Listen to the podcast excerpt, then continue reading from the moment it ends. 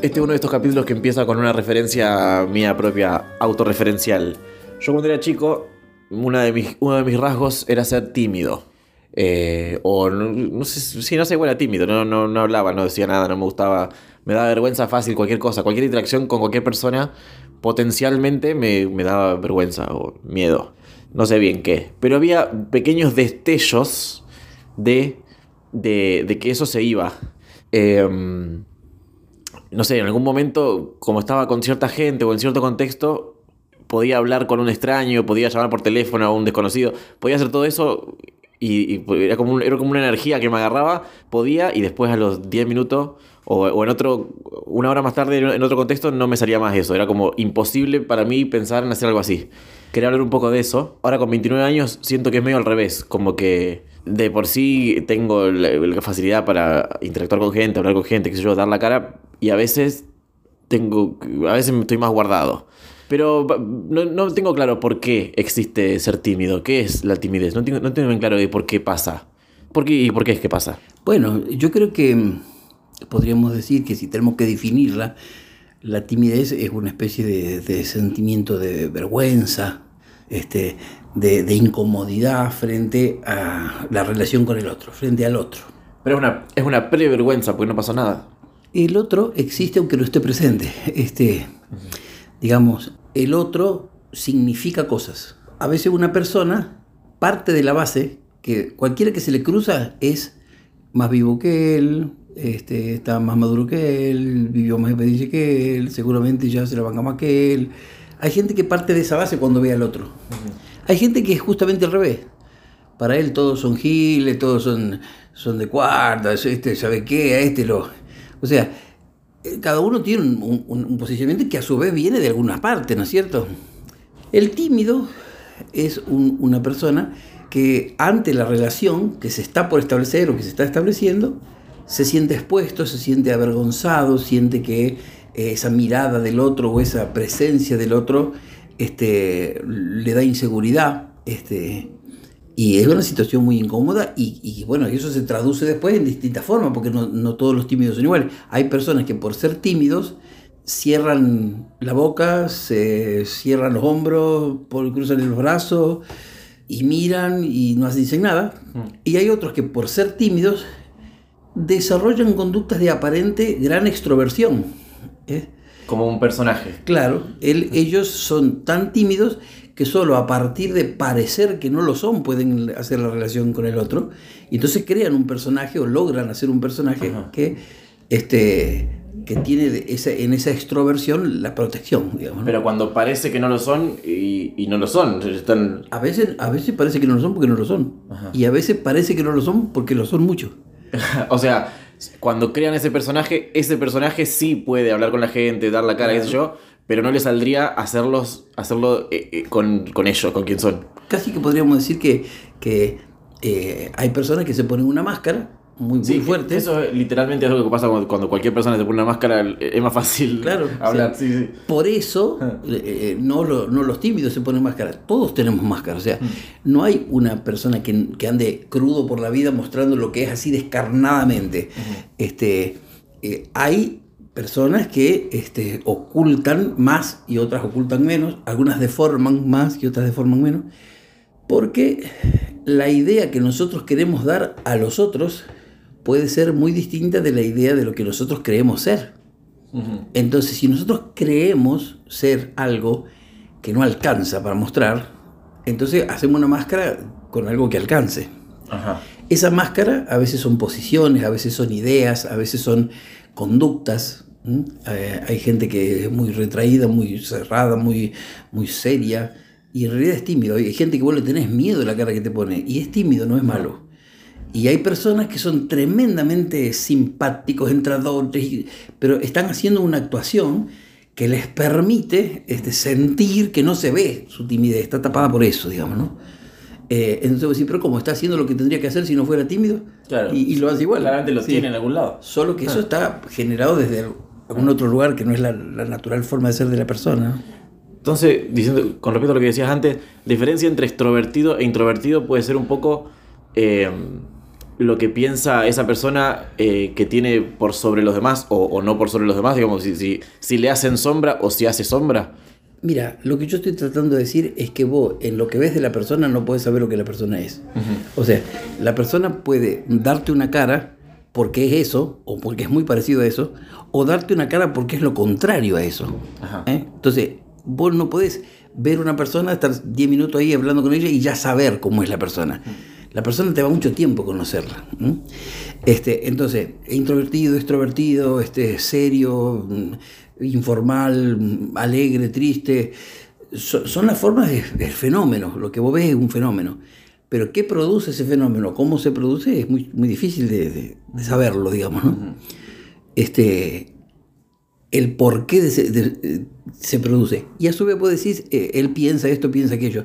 No es tan pensada la cosa, sale, se va armando así. Ah.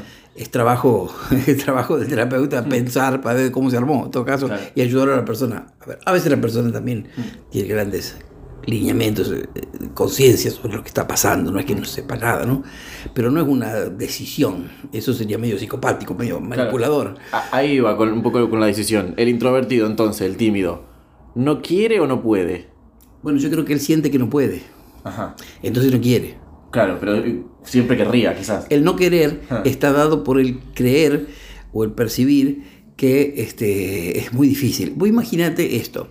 La persona está sentada en una habitación, eh, está conociéndose con un montón de personas. Algunas de esas personas se conocen entre sí y otros también son desconocidos. Él sabe que pasa eso, ¿cierto? Bien, para él todos esos son este, como signos de interrogación.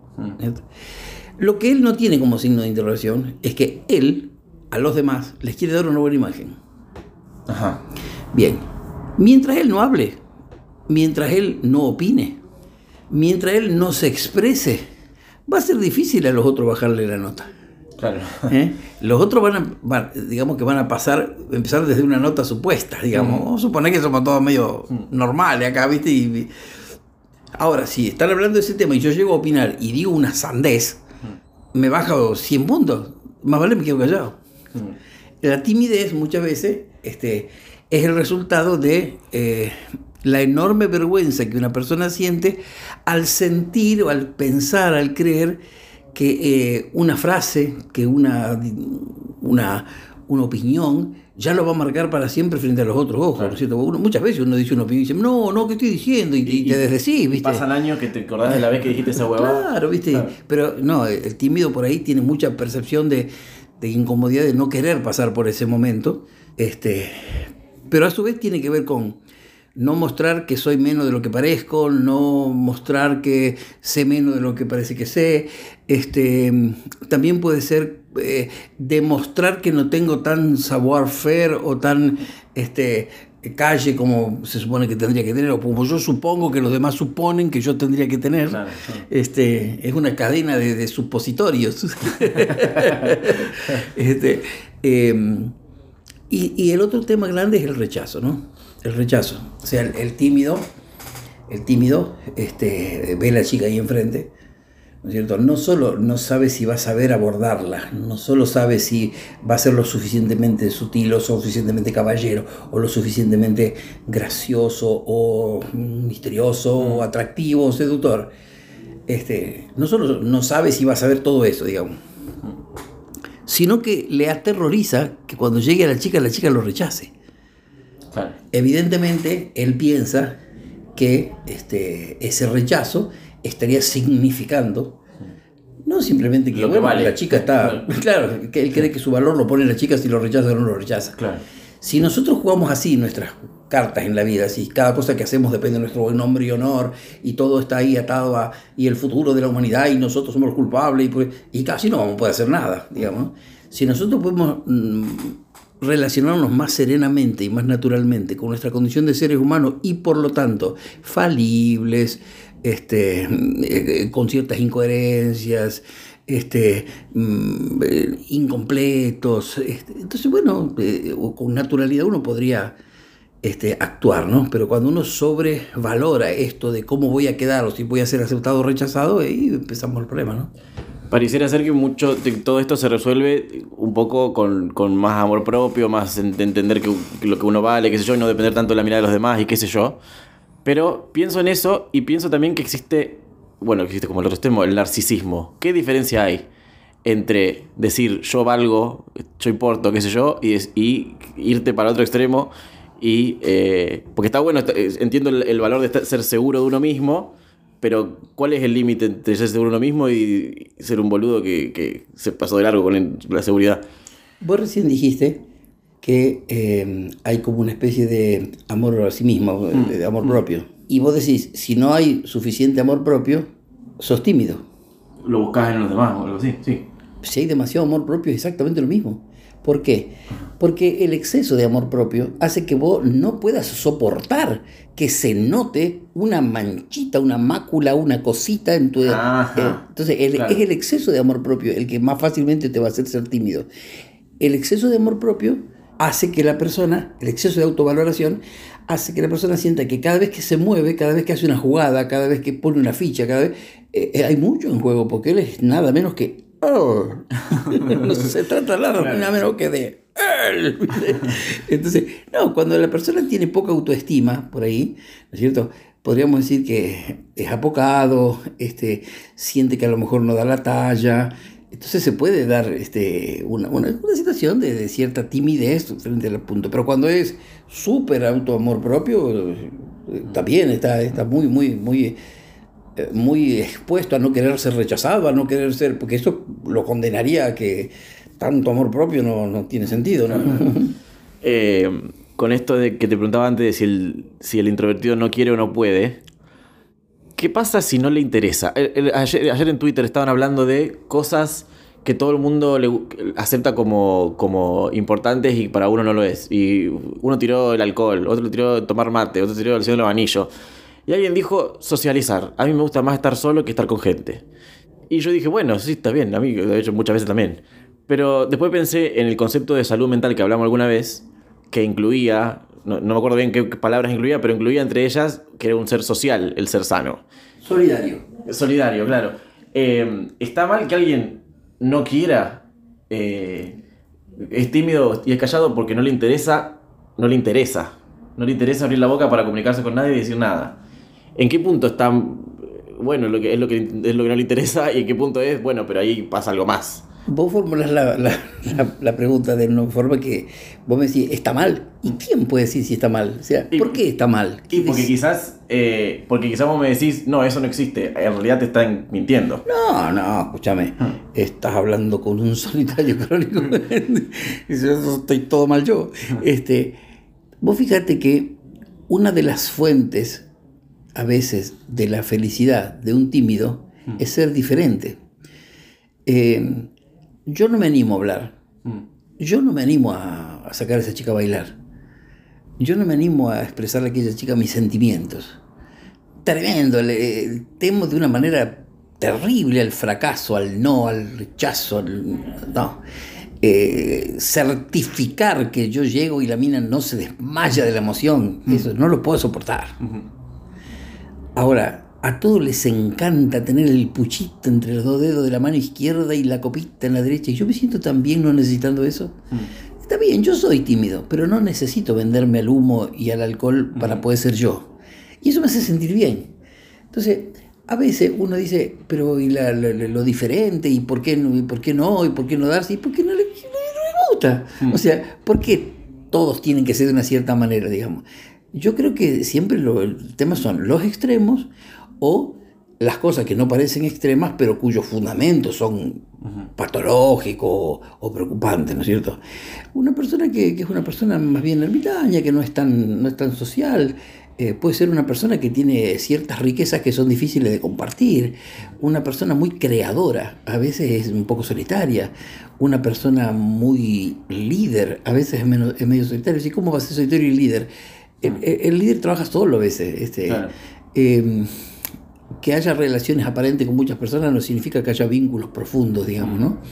Muchas veces nosotros sentimos vergüenzas o timideces porque vivimos eh, leyendo las situaciones Es como si vos tuvieras varios marcos en la mano así y vas poniendo sobre, sobre los ojos este marco, este marco, este marco. Por ejemplo, viene una chica, ah, el marco para ver chicas. El marco de chicas eh, dice que yo tengo que ser no sé qué cosa, tengo que estar en cierta posición, tengo que tener los pechos eh, fuertes, los raviole marcado, tengo ajá, eh, ahora viene el director, bueno, este, este cambio marco, marco para cuando pasa el director, tengo que estar parado derecho, con cara de serio, como está mirando el horizonte, repasando física, este, eh, después pasa este, mi amigo Cacho, eh, ¿entendés? Si yo tengo clichés y marcos y cosas y, y, constantemente me estoy obligando a eso, yo estoy, yo estoy muy estructurado, yo estoy muy, muy este, armado, estoy muy exigido desde un lugar, donde de pronto no, no, no, no va a ser buena, la, la, la, situación no va a ser cómoda, no va a ser natural, y eso me va a generar un montón de exigencias que otras personas no se lo plantean.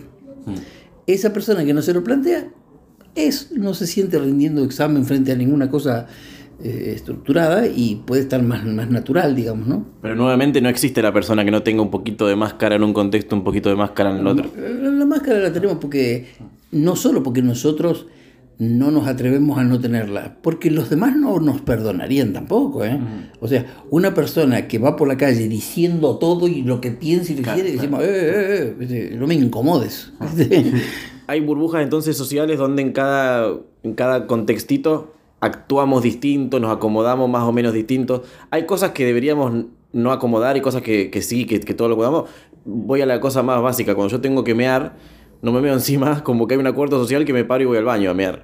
Y así debe haber un montón, más allá de lo biológico, debe haber un montón de, cosas socioculturales que me aguanto y las dejo salir después. O en mi casa. O, o qué sé yo, tipo, no grito fuerte si estoy en una, biblioteca, qué sé yo. Em, ¿Qué clase de cosas son las que quizás nos reprimimos bastante seguido y no, haría falta reprimirlas? No sé, a mí se me ocurre que todas pueden ser. Em, por ejemplo, ¿Vos estás conforme con tu imagen de tu rostro?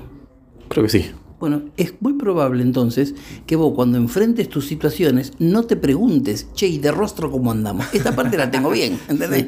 ¿Es cierto? Bueno, entonces vos tenés que ir a una reunión eh, eh, para programar algo. Vos vas a la reunión y decís, este, bueno, yo eh, espero mostrar este, creatividad y espero mostrar comprensión de las consignas y voy a estar atento. ¿eh? Y yo voy entrando con vos a la misma reunión, me pregunto exactamente lo mismo y también digo, che, ¿seré el único gordo? ¿Seré el único pelado? Eh, estoy hecho una vaca. Este, yo tengo un problema más, porque no porque yo soy gordo, porque yo no me llevo bien con ser así. Claro, porque vos podrías ser muy flaco capaz y pensar, uh, seré tan flaco.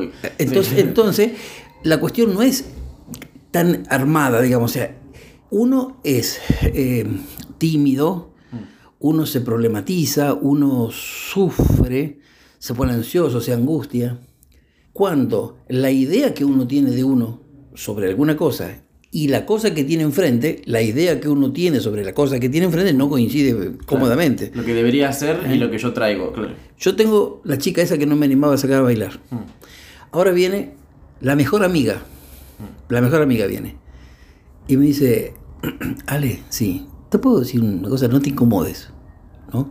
Sí, ahora que no nos está mirando, yo no quiero, no, no quiero traicionar a mi amiga, este, pero se muere de ganas de estar con vos, de bailar con vos. Mm. Este, ella no te lo va a venir a pedir, este, no se anima. Se va la chica y yo, viendo que la otra no me vio hablar con ella, no siento que, que la otra sabe que me mandaron. Claro voy más tranquilo y le invito a bailar. Ah. ¿Eh? Es la misma chica, es la misma de linda, sí, pero yo ya no tengo miedo al rechazo. Mm. Alguien me lo solucionó. Entonces, la situación cambia y cambia entonces la postura. Inmediatamente que estoy bailando con la chica, me empiezan otras inseguridades. Por ejemplo, ¿bailaré bien yo? Claro, ya nadie baila con nadie, todos bailan solos. Yo estoy haciendo ejemplo del año de Niaupa. Niaupa ya murió. Pero voy a esto, o sea, yo tengo que preguntarme si no soy demasiado rígido en mi lectura de las cosas, incluido yo mismo, y si no soy demasiado exigente en lo que yo me pido a mí mismo frente a las cosas. Si yo puedo bajar el nivel de exigencia y permitirme ser una persona, como decíamos, normal imperfecta, incompleta, Como seas, incoherente, como somos todos, entonces yo voy, la chica me saca corriendo y yo digo, bueno, 1 a 0 voy perdiendo y ya está. no, siento que mi vida no tiene sentido. Claro. Entonces, paso al frente, porque necesito levantar la nota en historia, pido yo de pasar al frente y cuando quiero decir la lección me olvido. Entonces le digo a la profesora, perdí y me voy al banco de nuevo. ¿Qué se le va a hacer? O sea, yo puedo dramatizar o no, pero en, en cómo yo lo tome está también mi posibilidad de interaccionar con la cosa. Y bueno, la timidez es una fuerte incapacidad de interaccionar, porque yo estoy siendo muy rígido en algún lado, con mi exigencia o con la lectura que hago de las cosas. La- la- las cosas no son tan seguras, tan estructuradas y tan fijas y tan concretas del otro lado. Del otro lado también hay personas que tienen sus, sus agujeros, ¿no es cierto? Claro.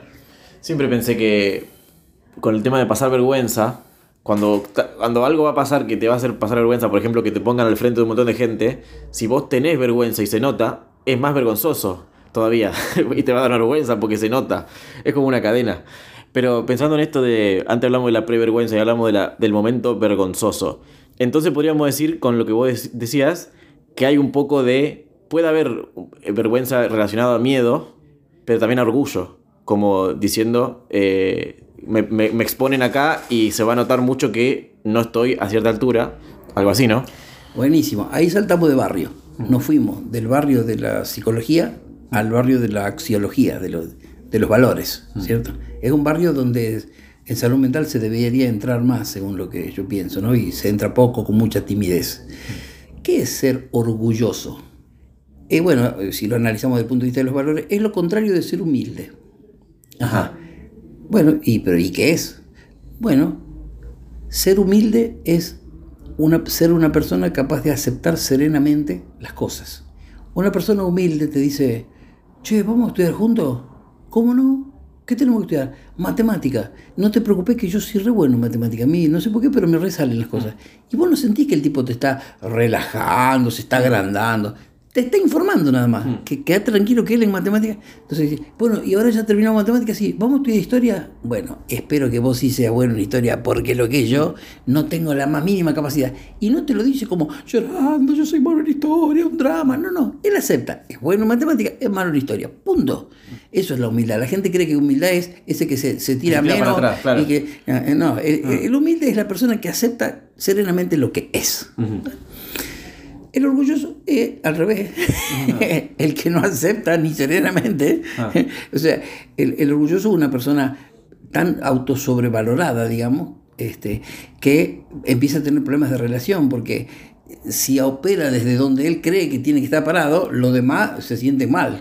Si él se acomoda más bajo para poder descender al mundo de los mortales desde su enorme altura personal, él se siente incómodo porque esto no me sale, digamos, ¿no? Claro. Bueno, el orgulloso es ese que siempre tiene razón, siempre opina de todo, él sabe todo, porque vos no sabes nada, porque él sabe todo, pero también es ese que no opina tímidamente para que vos no te des cuenta que no es perfecto, porque Ajá, es demasiado claro, orgulloso claro. para admitirlo. Entonces ahí está la relación con la timidez. O sea, eh, una persona demasiado pagada de sí mismo, demasiado au- au- autovalorizada desde el punto de vista eso de la axiología, digamos, este, diríamos que es una persona que no la puede hacer callar, sabe de todo, tiene siempre razón, siempre, se enoja si trata de, de- de opinar distinto. Está siempre hablando, él todos los espacios los ocupa. Es, eh, no sé lo que cree que vale el muchacho este. Debe ser argentino, bueno. este, y, y en otra medida el mismo hecho lo puede hacer operar distinto. No abre la boca, no opina, no dice. eh, se pone colorado si le preguntás.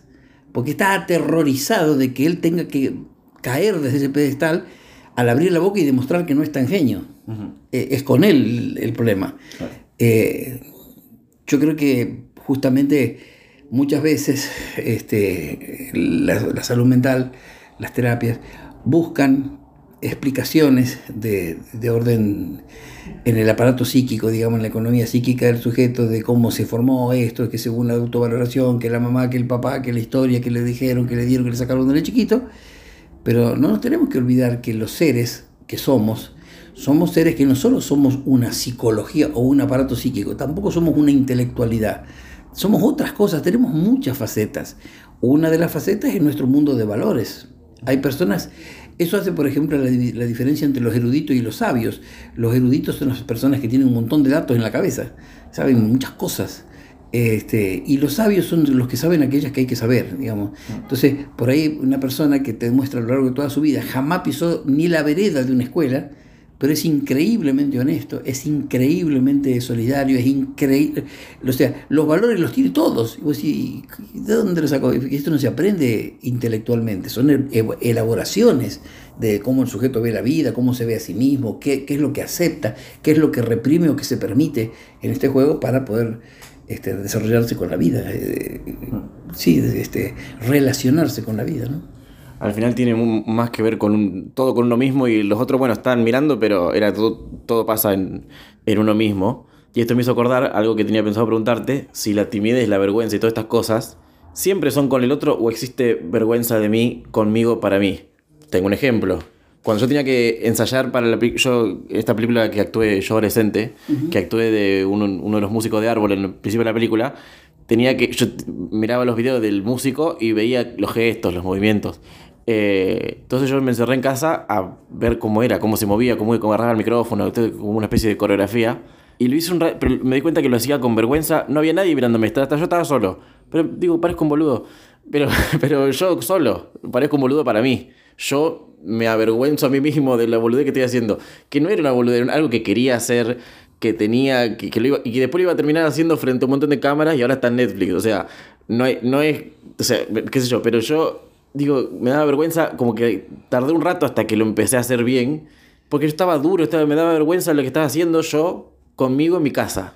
Eh, ¿Cómo puede ser que tenga una vergüenza de yo solo? Porque había un montón de otros ahí y bueno, los estabas viendo conscientemente. Este, había alguien ahí muy importante para vos que estaba mirando y eso es lo que te intimidaba.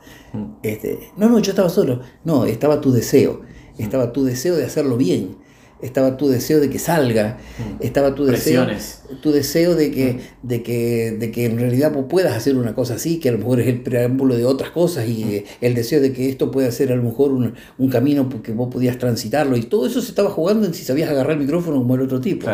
Entonces la timidez era yo estoy aquí frente a mí mismo, más desnudo que nunca, mostrándome a mí mismo lo que yo quisiera y no me está saliendo tan bien a lo mejor, y ay, este, había ahí otro, había otro, había, un, había una proyección de muchos deseos y de cosas ahí, estaba solo. Nunca estamos solos. Todo tiene tantas caras, ¿no es cierto? Mm.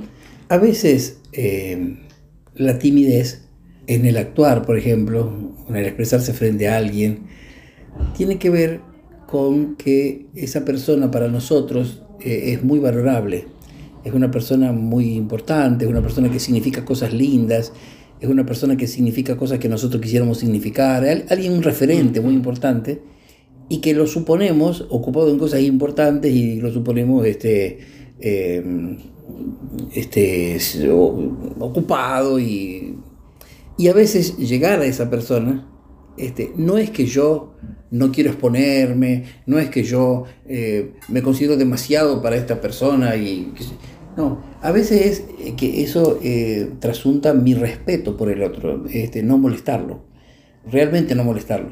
Y ahí uno tendría que trabajar el hecho de que si las cosas están dadas para interaccionar, si, está ahí para hablarle, si tengo que hablarle, eh, el tema es por qué me considero tan poca cosa que solo puedo molestar, digamos, ¿no es cierto? Este, este constante supuesto de, de, problemas de tamaño, ¿no? Soy demasiado grande, soy demasiado chico, me van a ver este, las manchitas o que no me vean ninguna, o sea, ese tipo de cosas es lo que se negocia constantemente en la, en la timidez esa, ¿no? Me gusta entonces volver al principio de la entrevista a manera de conclusión y decir, bueno, viene un paciente y vos te das cuenta de que su problema, lo que atraviesa todos sus problemas y lo que está generando problemas es su timidez. Primero, si es tímido, ¿cómo viene y te lo dice? porque todo tiene una medida. Entonces, cuando esa persona eh, viene, a lo mejor no solo viene, sino que me dice, yo tendría que haber venido hace 12 años. ¿no es cierto? Bueno, o hace 15 años. Este, pero cuando logra venir es porque eh, entre la fuerza, entre la fuerza de la necesidad de dar el paso y, la timidez ganó la necesidad, entonces pudo venir. Eh, el asunto sería que, eh, ¿qué hacemos con esa persona? Bueno, esa persona hay que ayudar a quererse, ayudarla a quererse, ayudarla a valorarse, ayudarla a eh, eh, bajar del pedestal quizá en el que puso a los demás, que lo intimidan, digamos, o en algunos casos hay que ayudar a eh, que la persona pueda sentirse bien con ella misma sin estar ella en el pedestal. este, bajar al nivel de todos y no sentirse mal por eso y entender que las cosas que le van a salir mal, a todos nos salen mal. yo tengo un, amigo, el, el, papá del Tommy, con, con, su, con su con su esposa, ellos te, ellos te cuentan cosas que les pasaron, que hicieron mal. Por ejemplo, te cuentan que en el viaje de boda chocaron con el auto. Hmm. Porque venían tomando mate en el auto y la mujer le dice, este, hay un auto parado en el puente. No, ¿cómo está parado? Está parado, no está parado, está parado. ¡Pum! Se chocaron. Y ella te cuenta cómo quedó ella con las manos así, la cara toda aplastada contra el vidrio. Y te lo cuenta riéndose, ¿no? Y el marido se agarra la cabeza y dice, sí, vos sabés, terminamos 10 días en el hospital, terminó. Es más, nos enteramos que estaba embarazada porque... Y bueno, y eso fue nuestro viaje de boda. Yo con una reposera sentado en la cama del hospital de mi señora, terminó, le dio delante y nos volvimos. Pero se matan de risa contando las barbaridades que hacen. Eso es, es, porque se la bancan. O sea, eso es porque no esperan ser perfectos ni, ni, le otorgan a los demás el derecho de exigirles la perfección. O sea, yo soy así, si me querés querer, me queréis, y si no, listo.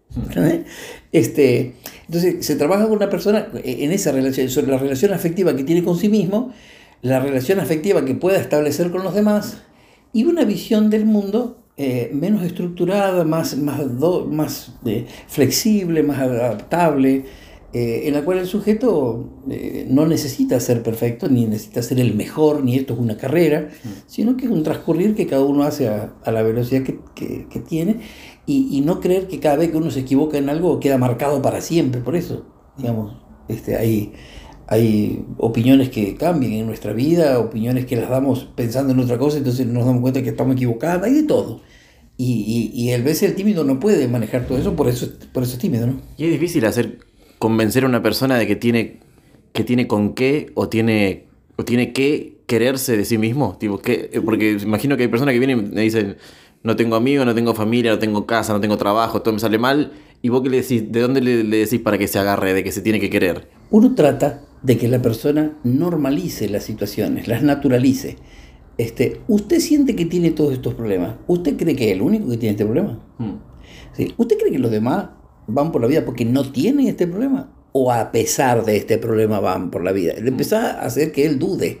Empezás a hacer que él dude de que los demás la tengan tan clara y él no, tan, no la tenga, de que los demás eh, puedan y él no puede. o sea, empezás a poner dudas por todos esos aspectos hasta que este, trabajás para que la persona se reconozca eh, una persona y en tanto una persona humana llena de las mismas cosas que le pasan a los demás, con distintas características, digamos, este, unos van en auto, otros van en bicicleta, pues somos, somos todas personas, digamos, ¿no?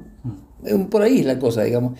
Ahora, esto en el mundo de la psicología. Cuando vos hablas del mundo de los valores, es más fácil a veces, es más fácil a veces que una persona eh, desate una, una, fobia, desanude un temor morboso, este, domine un, pánico, que se baje de su orgullo.